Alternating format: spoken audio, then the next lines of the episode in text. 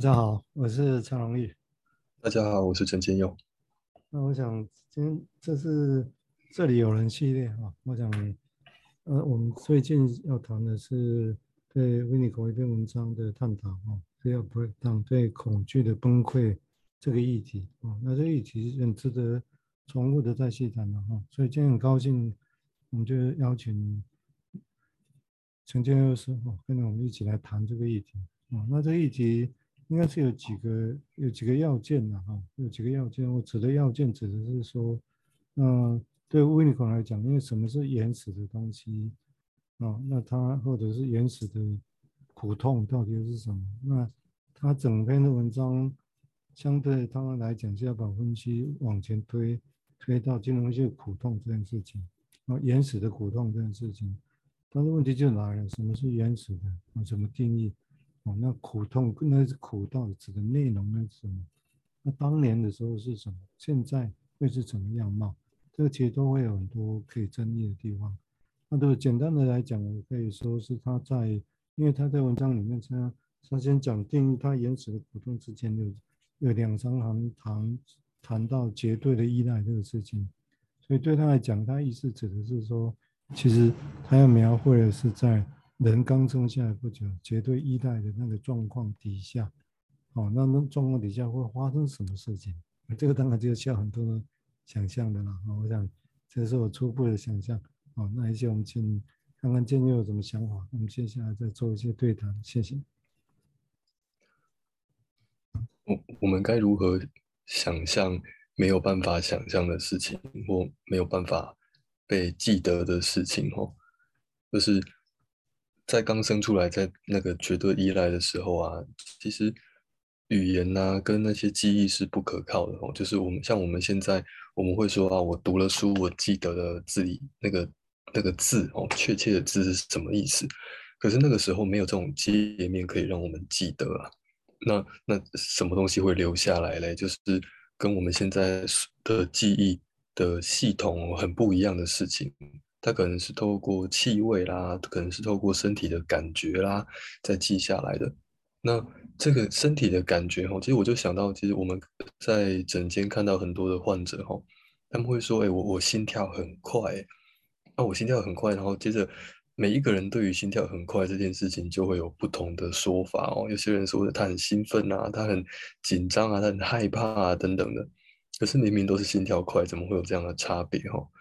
所以，那那就连连接到，是啊，所以我们要如何去讲那个原始的东西，或者是说我们现在发生的那些痛苦哦，是真的发生的，真真的是现在我们所想的那种痛苦呢？还是说我们现在所辨认出来的，或或者是可以讲出来的啊？我我我赔了多少钱，然后还是我失去了谁？这些痛苦是？真的是第一次的那种痛苦吗？那怎么会这件事会让我们痛苦呢？其实往往这些原因我们说不太出来呀。就像举个最 我我很常想到的例子是，你你应每个人应该都有讨厌吃的东西呀。啊，但是这个讨厌吃的东西，你为什么讨厌这件事是说不出、说说不清楚的。就跟搞不好你讨厌吃这个东西的原因，跟别人喜欢吃这个东西的原因是一样的。那那这这件事，这个讨厌跟喜欢的根本是在哪里呢？那个那个是没有办法去追溯的。那我说我说想我是用这样的方式来想象那个原始是什么意思的，因为在那里是无法用我们现在习惯的那个言语的这种界面去碰触的东西啊，所以那些早就像温尼卡在这篇文章他他提到的一句话，他说你所害怕的那些事情早已发生了，那只是我们现在后来。可能在一开始会用很多很多各式各样的苦痛来去说，但是说着说着发现，哎，这些苦痛好像他们的根源都是很类似、很相近的。而那个苦痛，正是像刚才医师说的那种绝对依赖的时候，在那个时候呢，不只是要依赖父母，而他甚至是这个生命，他要依赖什么，他都不知道。那样子的不知道，是真的是非常可怕的事情。那，我先想到这边。那当然，这是我们的假设哈。如果顺着刚刚今天有提到，就是说，我们假设是说，如果人一出生一开始的时候是绝对需要依赖啊，那时候啊，甚至人的理论上所谓的自我的能力还有限啊，去知觉这个是，连去知觉五官去知觉可能都还有限。但这个当然都是假设的哈，我们假设，所以在这个假设的情况下，当然我们就冒着一个风险嘛，就是说我们现在如何透过目前的刚刚提到一些现象，哦，那这些现象我们对我们来讲，当然也许我们永远是习惯着如何把现在这些现象本身，我们去推想是不是它有那个延延早期的那些经验，那这个当然就会涉及到啊，那那那要推到多早期？啊，要推到多少期？那其实当然，如果就佛洛伊德的传统，我们知道就推到，比如说两三岁，伊底帕斯情节啦，啊，那克莱因当然就努力要把它推到生命刚开始生下来的不久。那维尼口受到督导的影响，我相信也是在那个时候大概可能，因为毕竟也有人把它推到母胎生下来之前都有可能。啊，只是这个部分在进入期应该我没有特别去涉猎了啊，但我相信应该也有人去研究才对。啊，只是说目前我们讲的这些问题或者弗洛伊德看，我们讲的通常都在出生之后的那个经验。那出生之后那个所谓的绝对依赖的那个状况发生什么事情？那所以当然我们就只能的确又只能透过后面的现象去推。只是我，但是我刚刚讲到我们冒着一个风险，就是说那个风险只能是说，那当然我们现在可能很多的现象，我们都可以推到跟早年的那个经验有关系。问题是，那何以会有这么多不同现象啊？那这不同现象需要在其他的说明吗？然后呢，我们一句话就打死的时候，就给你这个是这个，这个这个都是这个啊。但他他这样想啊，是吧？就就有点可惜了，就等于就没有机会就把这中间细节是怎么差别来的。但是我想，我的理解当然要走到这一地步不容易了啊，嗯，不是那么容易。就这个势必会有很多。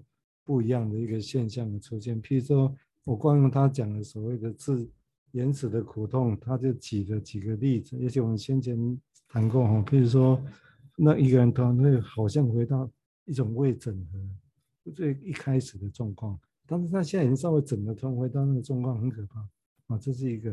另外一个就好像人生一直往下滑，他没有止跌过的感觉，那这个是一个现象啊。另外一个就是所谓的生根心。没有办法安顿，就是生根心好像分离以后，嗯，没办法安顿啊。最常见当然有些利变症，这是一个现象了哈。或者是所谓的他没有真实的感觉，他有成就感，他还是觉得活得不真实，这个临床上很常见。或者说他好像没有能力去跟人家建立一个关系，当然这个讲的不是人说社社会聚焦技巧的能力问题。而这心里面好像失去了那种要跟人做连接的那一种感受，动机都不见了啊！所以就对胃口来讲，他当然也许还可以举很多我们的经验，应该也许还可以举很多，说不定啊。那他把焦点是摆在这几个地方，但是这个地方当然我们就会面临到刚刚提到一个风险，这外显上现在都一样。那我们说归在最早期的那些原始的苦痛或者失落那些经验。啊，但是我们如何去知道？那为什么有些人以这个为主，有些那个为主？或者其实照理应该是通通有才对吧？会不会？啊，也就如果一个人有这个这么原始的问题，照理他这些应该是都会呈现的，对。啊，但这个有些只是推想，必须要有很多的个案的经验，那我们才有办法来对这个事情能够有一个更好的回答。哦，这是当我们把命题设定在讲原始的时候，我想我们就。有这个困难，那但是因为这个是不会的少去涉及的领领域了哈。OK，那就请建六再看看分享他的想法，谢谢。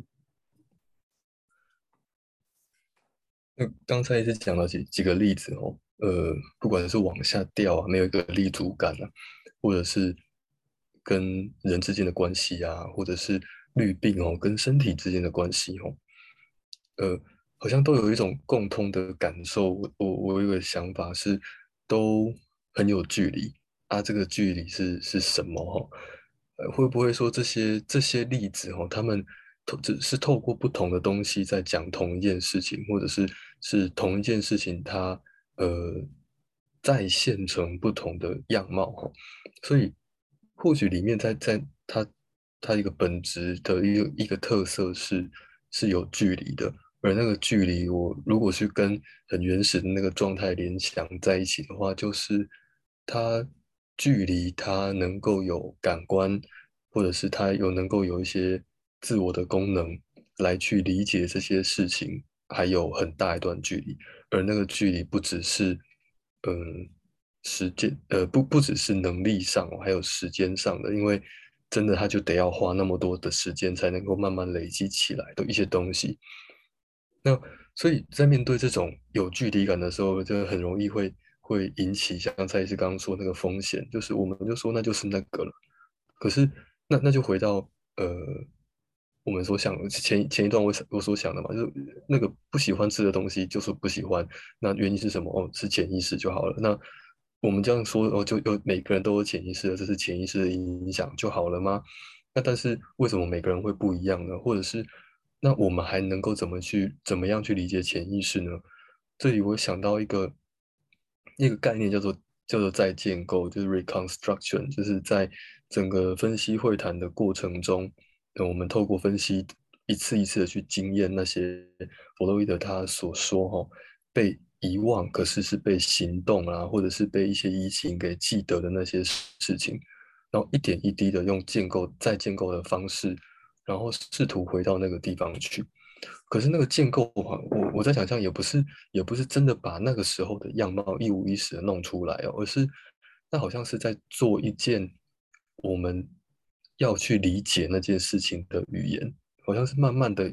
用很多个迹象，或者是一来一往跟治疗师的那个诠释所搭建起来的，对于呃我们要走走到这个原始的领域去的时候，应该要具备的语言是什么？就很像很像是一个呃氧气面罩一样，要先要先活得下来，要先要先踩得住，用要要能够用这些语言来去碰触那些东西，像是踩得住，然后慢慢的踩。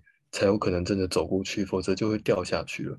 然后那个掉下去，真的很有可能去引发一些感受，就是要么真的就开始恐慌起来，或者是开始无助了，或者甚至就是我们就很理智的说这个就是这个了，然后去拒绝思考了。因为我们可以想象，光是想象就可以想象得到，是那个地方是很可怕的啊，是没有能够能够去语言的，所以我们只能用这样的方式，慢慢的去接近，一步一步的走。那我先想到这边。刚刚你前有提到那个建构的解说法，我觉得还蛮有趣的。就是说，我我来延伸一下，就是说，的确是我们现在预设，我们这个是想象，预设那是一个原始地带，我们要走到那里。但我们现在文明都市生活习惯了，我们要走到那里，美工随便一走进去，你又你不知道怎么死啊？用这个语言来讲。哦，所以你必须要去理解那个过程，就像刚刚提到的，是的确是要做很多的事情，让你可以抵达那个那里。哦，这样。那所以一般建构，我觉得这是个不错的想法。一般我们建构，一般我们想象都是好像在建构是为一你要去的那个地方是怎么样子。啊，但是显然的这个过程里面，应该也都会纳进去整个这个建构的一环。啊，我想这个地方用这个角度来想，我就会比较动态，而且比较有那个。有一个是流程的感觉，因为这让我想到在那个，比如说以 Beyond 来讲啊，一个英国的分析师，他在谈说，因为他的个案经验也都是很原始的这种个案，他原始的个案，他当然包括说边缘型的、自恋型，然后精神分裂，譬如说这些案例型啊，不只是所谓一般我们传统的精神官能症这些的。他说一个人要从他们这么破碎经验的情况下。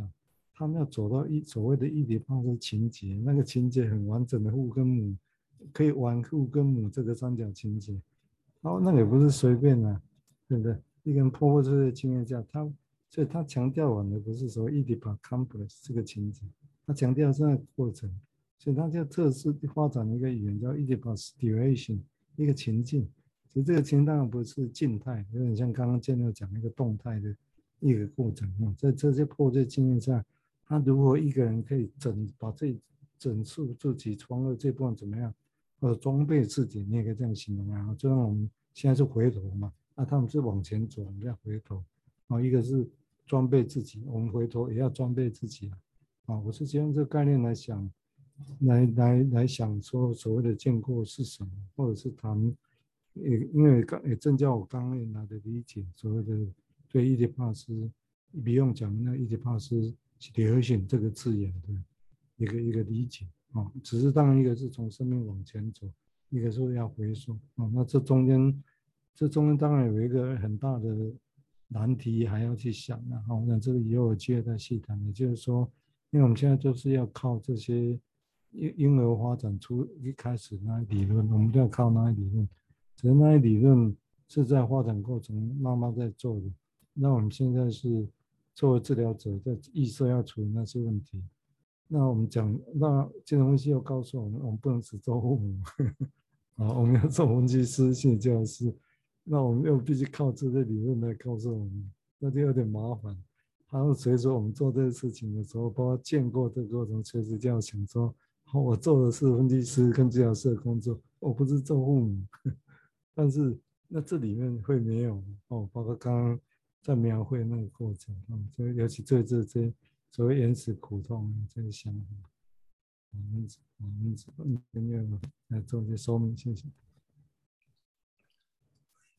我我我刚想有另外一个想法，就是呃，所以比较比较。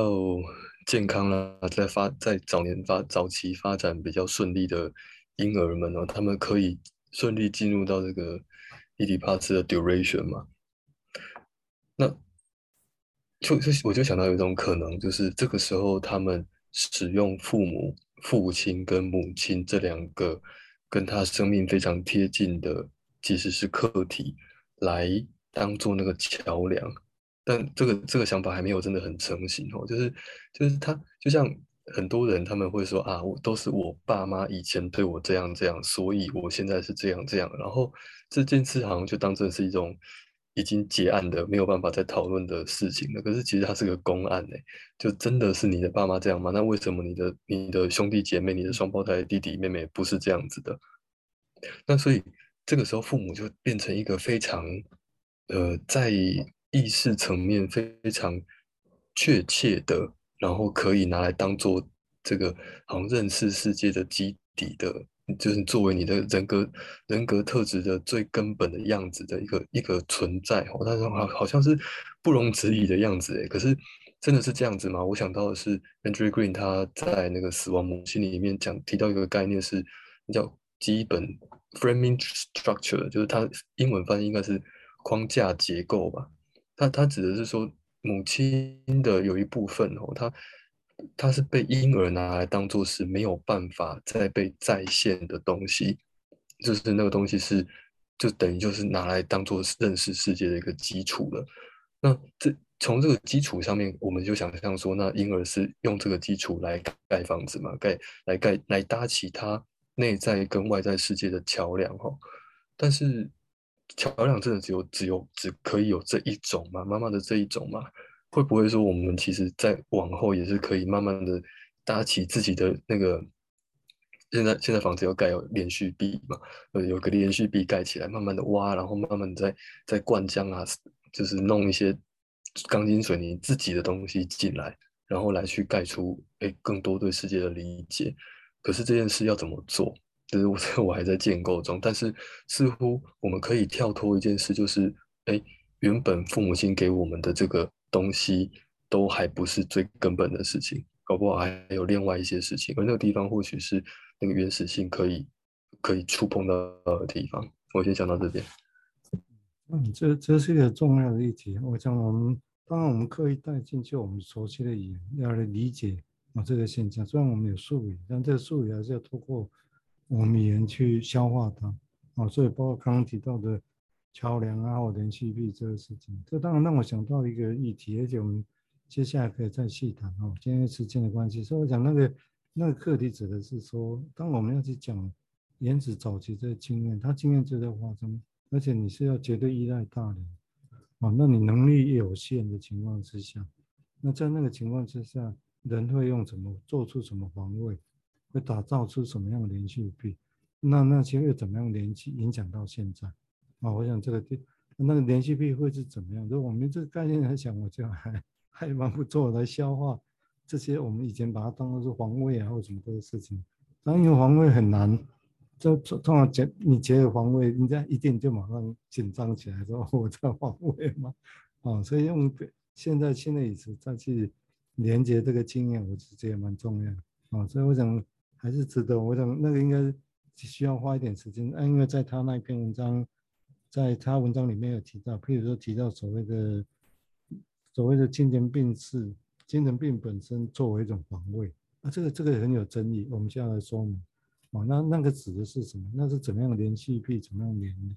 啊，我想这个，我，也许我们下一次，啊，我们下一次我跟今天我们再来细谈这个事情，因为这个会涉及到很多当代精神医学要诊断，然后其他的想法，啊，但是这个厘清还蛮重要的，好吧？那我们今天就先到这个地方，啊，那谢谢金佑，啊，OK，好，谢谢大家。